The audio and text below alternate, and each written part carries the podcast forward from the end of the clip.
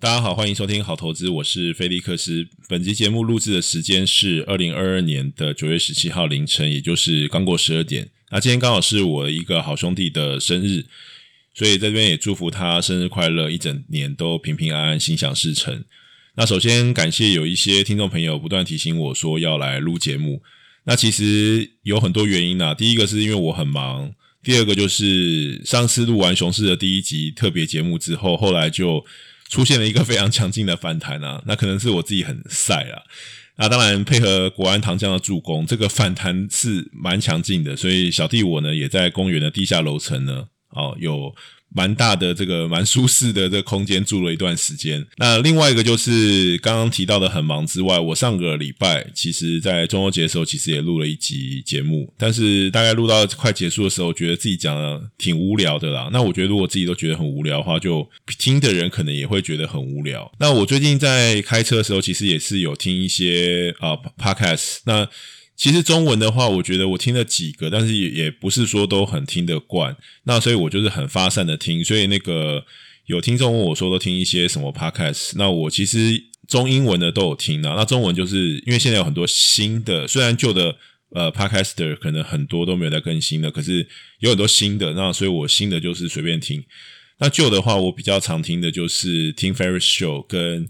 Acquire。那我其实，在听 Acquire 的时候，其实我有一些。蛮有趣的想法啦。那首先就是这两个人讲话，主持人的语速其实不是很快，是属于那种传统你在听广播节目那种很有磁性的那种声音。然后我其实，在刚开始录 Podcast 的时候，其实我自己有很刻意的要去提升自己的语速，因为如果自己的语速不快的话，会听起来好像这整个人感觉很 down，很不是很有精神的感觉。可是我后来发现，那个很有磁性，然后讲话很缓慢的这个主持人声音，其实这种语速其实也有很有它的魅力啊。所以我现在其实没有特别追求语速，就是用我自己正常的讲话的方式。因为其实提升语速并不是要模仿谁，而是很害怕有的时候我自己听起来声音觉得 OK，可是如果我自己在录好之后，我在放的时候，我在听我自己的 Podcast 的时候，会觉得。好像有一点点，就是不是很有活力那种感觉，但我觉得就是反正就是自然就好。那也很久没有录了，所以其实录这个感觉也是蛮 有一点点陌生的感觉。好，那我想说这个熊市节目，那今天就算第二集了。那也是因为这个熊市的反弹，哈，好，虽然它很强劲，我还是要把它定义成熊市的反弹。那个虽然很强劲，那看起来是有一点点呃力量，有已经有点力有未逮的感觉。所以在这边，我觉得也是一个比较好的 timing 来录这个熊市的特别节目第二集。那我觉得今天可以跟大家分享东西，我也没有特别分。想到一个就是纲要啦，但是我觉得就是蛮多可以讲的东西，所以我就呃随便跟大家聊一下好了。虽然是随便聊，但是我觉得应该也是会蛮有主题的。那首先，我觉得在这段时间，我听到很多这个关于什么通膨，因为通膨是一个很重要议题嘛。那有很多人又讲到这个黄金啊、加密货币啊等等啊。我去看了一下我自己后台，其实我 自己觉得我在第一季的第三集就是。呃，枪炮一响，黄金万两。那个时候那一集，我觉得其实是算是我觉得做的蛮有内容的一集。但是其实那个时候的点击率大概就只有五百多。那可能是因为那时候录影，呃，应该录音的这个后置啊，或者是就是杂音很多，然后自己讲话可能也不是那么的有经验，所以我觉得后面的听众可能很少会去回头去听那一集。但我觉得那集其实是蛮多干货的那一集。那其实我在现在其实常常听到什么、呃，黄金抗通膨啦，然后下跌啦什么之类的。我自己觉得还是有必要把那一集的一些重点呢、跟大家提示一下，就是跟大家再做一次分享，因为可能现在大家会比较想听得下去嘛，所以呃不太觉得以前这个讲话节奏可能就很想睡觉，所以我想说拿出来再跟大家分享一下好。那那个时候就是在分析黄金这一个呃，应该算是。美元的一个替代品。那最早的时候，其实黄金本位的时候，它其实是一个货币的代表。但是后来美元本位之后，它就变成了一个呃对标美元的一个替代品。那当然，黄金我觉得本身是一种信仰啦，但是因为它长久以来一直都存在，所以它扮演一个非常重要的一个呃类似货币的信仰的一个角色。虽然现在现在这个是美元本位，但是还是有很多这个信仰黄金的人认为这个因为。美元啊，这个购买力一直不断的被通膨侵蚀嘛。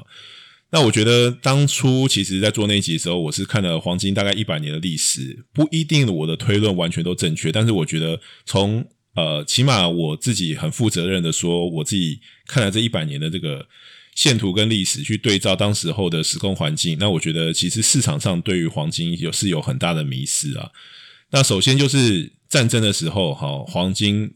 呃会涨。其实第一个就是枪炮一响，黄金万两，这个是这种。逻辑其实深植人心嘛，但是大部分都是在战争发生前跟战争初期啦。其实如果我们去看二次世界大战的这个，因为二次世界大战时间很长，那其实，在二次世界大战的只有那个初期最早的那一年，好，甚至两年，那之后其实大部分的这个时间来看的话，其实黄金都是下跌的。我只能说，就是当你的这个纸钞变成废纸的时候，黄金的确是一个可以呃携带，然后别所有的人都认为认定它有一个价值。然后可能在今天，可能也许是在数位时代，大家觉得是比特币，虽然比特币也跌很多，但是就是一种信仰。那它是对标现在的这个货币本身，大家对于这个主流货币的不信任而造成的一种信仰。所以在相对于那个纸钞完全不值钱的状况下，黄金的确是有它的价值。可是如果我们去看那个。呃，报价的话，其实黄金的多头其实只有在战争的初期。其实，在战争开始一直到战争结束，大部分黄金都是下跌的。这个是呃，你去看这个黄金线图，你是可以很明显的看得出来的。那第二个就是黄金抗通膨这件事情。那我觉得这件事情也是一个误会啊。虽然说现在这个通膨很厉害啊，但是大家都可以理解，过去其实。整体的这个经济一直都往上，就是因为呃，其实从一九九七九年这个石油危机之后，其实整体这个呃，全世界都是经济都是在一个温和成长。当然中间有很多不同的这个循环啦，但是我们看这个长期的线图来看，其实是一直稳定的增长。这稳定的增长，其实它背后也是有一个温和的通膨。所以说，其实这个通膨啊，我们现在觉得这个通膨很可怕，像。我这个英国朋友，他们家这个电费账单可能本来是八十磅英镑，那现在可能就是到三四百英镑这么多。那我觉得很多人可能焦点都放在美国，认为啊，美国这个八个 percent 很可怕。其实，在欧洲很多国家那个通膨率都已经超过十 percent 了，甚至明年可能会啊，在就是在 high 或是 Me High Teams 就是就是十五到二十 percent 这样子的 range。当然，我觉得那是比较夸张的预估啦，因为。央行也不是笨蛋，会坐以待毙，但是那个通膨的确是很可怕的。但是呃，温和的通膨，其实譬如说呃一到两 percent 啊，两到三 percent，其实这是一个比较经济成长、稳定成长的一个象征。所以其实你去看那个长期的呃经济成长的轨迹，其实通膨都是温和成长的。那所以说，其实你去看，其实那个黄金的多头大部分是从两千年之后才开始的啦。其实两千年之前，其实黄金一直都是处于一个比较长线的大空头的一个走势。所以说，其实呃，在温和通膨之下，黄金也是跌的。所以不代表说黄金真的绝对就是抗通膨。那黄金的多头是从什么时候开始呢？它的多头主要是来自于零八年这个美国联准会为了救市，所以开始无。使劲的去印这些钞票，才造成的这样子的一个通膨的环境。所以黄金过去，我之前有多次提过，黄金过去的这个在零八年那个循环里面，两次高点都是在就是一零年那个前后。好，我详细时间我也记不太得了，反正就是呃，当联准会宣布退场的条件跟退场的时间表之后，黄金就开始走向一个呃比较收敛跟空头的一个走势。那其实，所以大家可以明白，其实黄金它是相对于美元的一个存在，它是一个美元的替代品的存在。那就跟今天的这个呃比特币一样，这个加密货币也是对标美元。所以当美元变强的时候，其实加密货币跟黄金的下跌，这是一个可以被预期的事情。我觉得其实很多人还是会呃拿这个黄金抗通膨这件事情去说，我觉得这这个是。没有什么历史根据的，我觉得很多话你可以去讲，但也不代表说我们的推论就一定正确。但起码就是我们去看过或是做过一些合理的推论。但是有很多的这种我们投资里面升值人心或升值脑海里面的想法，其实它不是一个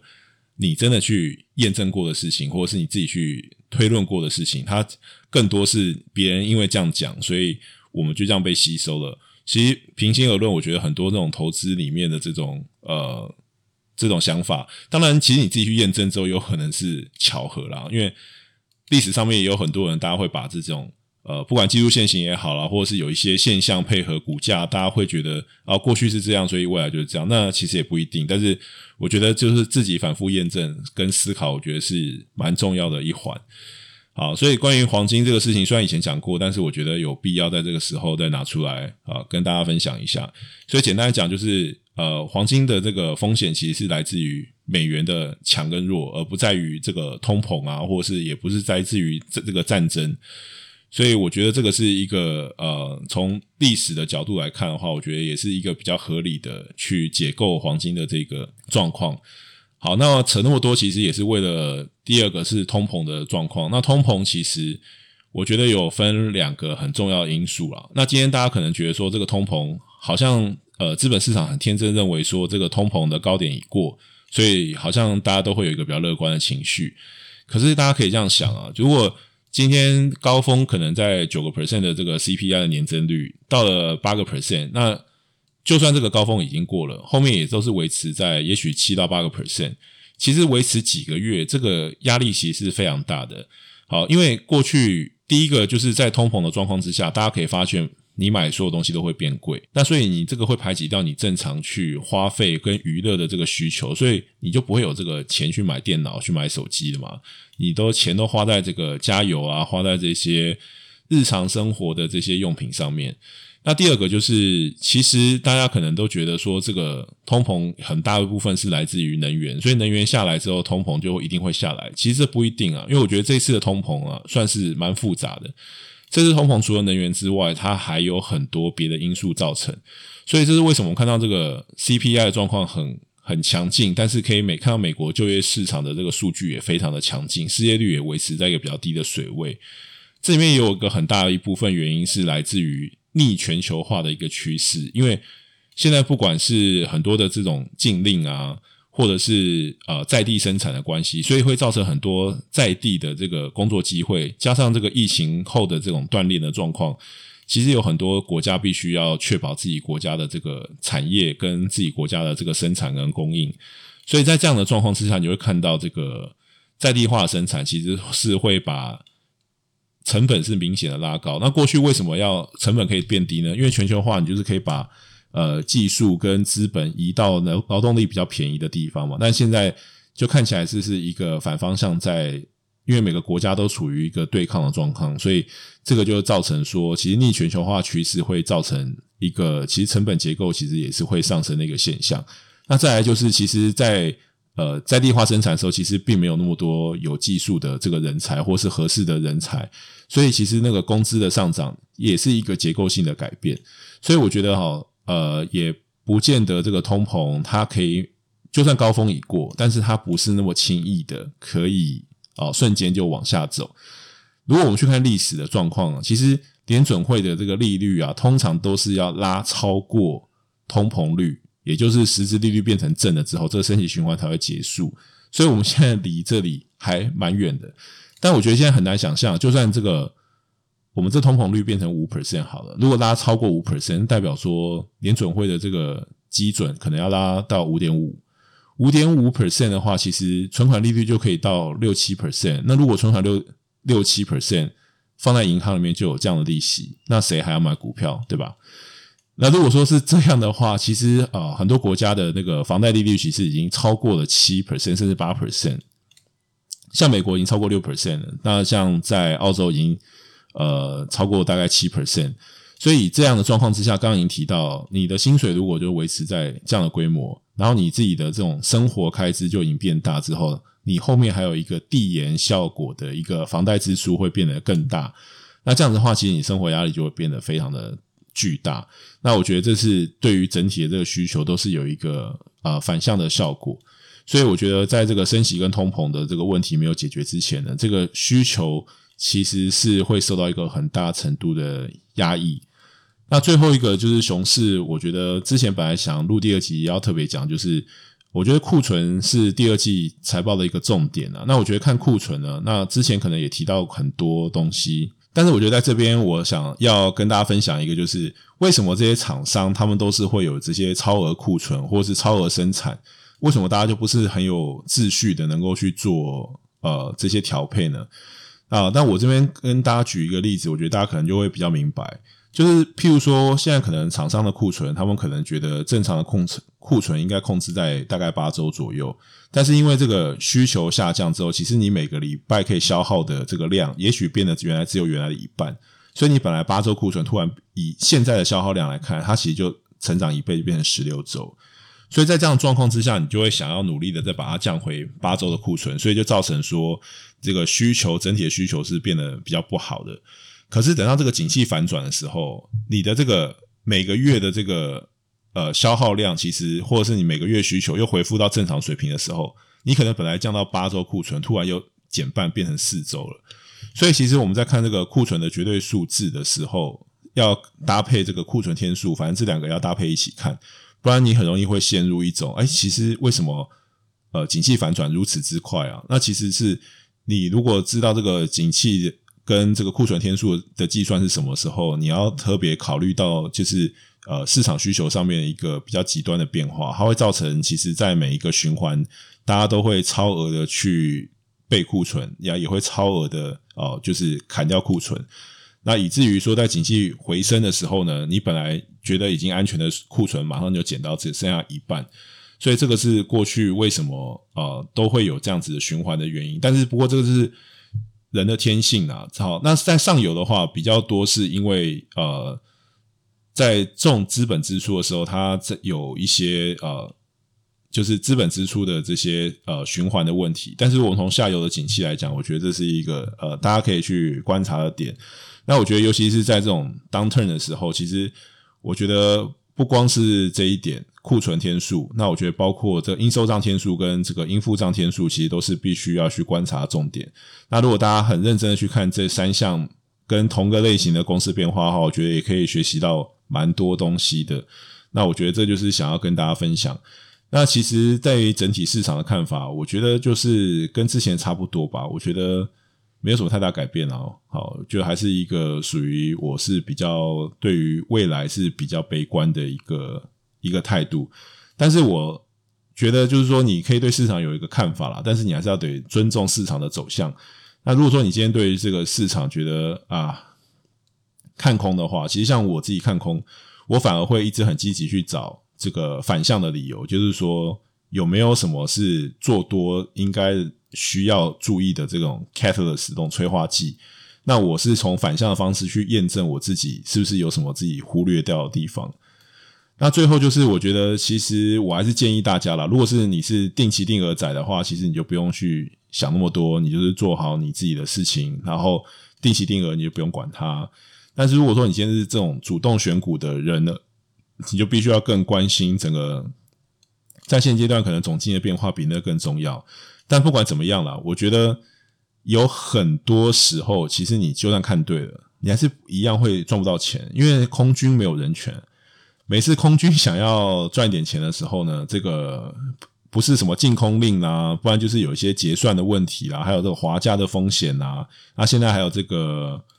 呃，每一季除权息的强制回补。所以其实有非常多对于空军的限制啊，那我只能说，很多时候就算你看对，但你也不见得可以做对，你也不见得能够赚得到钱。这里面有很多对于呃市场坚定看法者的这个诸多限制，所以我觉得就大家放轻松去看啊，觉得不用去太做有这种呃得失心。那其实在这段时间其实是蛮容易被多空双八的，所以我觉得对于主动选股仔，我觉得更好建议就是多看少做。我觉得不用去想那么多，我觉得专心在本业。我觉得这个呃，在 downturn 的时候，或者是在一个下行循环的时候，我们就是应该要多多的充实自己，然后多多的研究公司。那其实也可以有机会再跟大家分享我最近看书的一些心得。但整体来讲的话，我觉得呃，看书也好，或者是做一些股票以外的事情吧，我觉得会稍微对你的身心会比较帮助。然后我觉得也可以得到比较多的调试。那以现在这种。行情跟走向的话，我觉得真的是对于身心是一个很大的折磨跟考验，因为你做多那些涨的，就是跌深的嘛。那其实很多涨的公司没有什么太多的基本面，所以也没有什么所谓的趋势可以 follow。但是你说那些趋势的股票，其实也都还是在非常贵的估值，所以也没有真的到很便宜可以去买的程度啊。美股跟台股都是一样。所以在这里我觉得真的是非常难啊。好，所以那个天气慢慢凉了，所以公园是蛮不错的啦，可以大家多去公园散散步啊，不要是因为这个因为股票投资不顺心，所以被 被迫要去公园。好，现在也没有什么，也这个 Pokemon 也不流行了嘛，所以我觉得大家就平常心来看待啦。那我希望大家都能够呃，在这个。循环的这个底部呢，好，或者是在这个去库存的这个循环之中呢，都能够得到一些收获，然后在这段时间都能够得到很多。那我自己最近的这个功课，其实就是我花了非常多的时间在建立我自己个人的一个系统。那这个系统就是整理我过去所有的东西，我所以我觉得这个是对我来说是蛮有意义的事情。那我也希望大家能够啊。把这个专注意力哈从资本市场移开啊，我觉得就是有有这个行情，或是有这个比较大的趋势跟机会出来的时候呢，或是比较便宜的捡便宜的这个估值的时候，我们再来花投注这个心血就好了。当然，这个是主动选股的部分，但是如果说是你是被动仔的话，那当然就是开开心心的。好，打 game 该干嘛就干嘛，开开心心的工作，专注在本业，然后继续的累积你的这个资产。我觉得现在存钱也是一个蛮重要一环。那唯一值得庆幸就是这个钱的购买力好像稍微回来一点。虽然在这个通膨的状况之下，当然大家都会说持有现金是不好的，因为这个通膨就是会把你的这个现金购买力会吃掉嘛。但是如果说你很随意的投资，好，没有任何计划性的。呃，没有目的的这个投资，你有很很有很很有可能是，也是以这个比通膨更快的速度，就把你手上的这个子弹给消耗掉。所以就跟大家分享到这边吧。那，我看看大家有什么问题，那就记得可以留言给我。那我们就有机会，我们就在节目里面再见。那我是菲利克斯，如果我你喜欢我的节目，不要忘记五星订阅加分享。那我们就今天聊到这，拜拜，Love and Peace。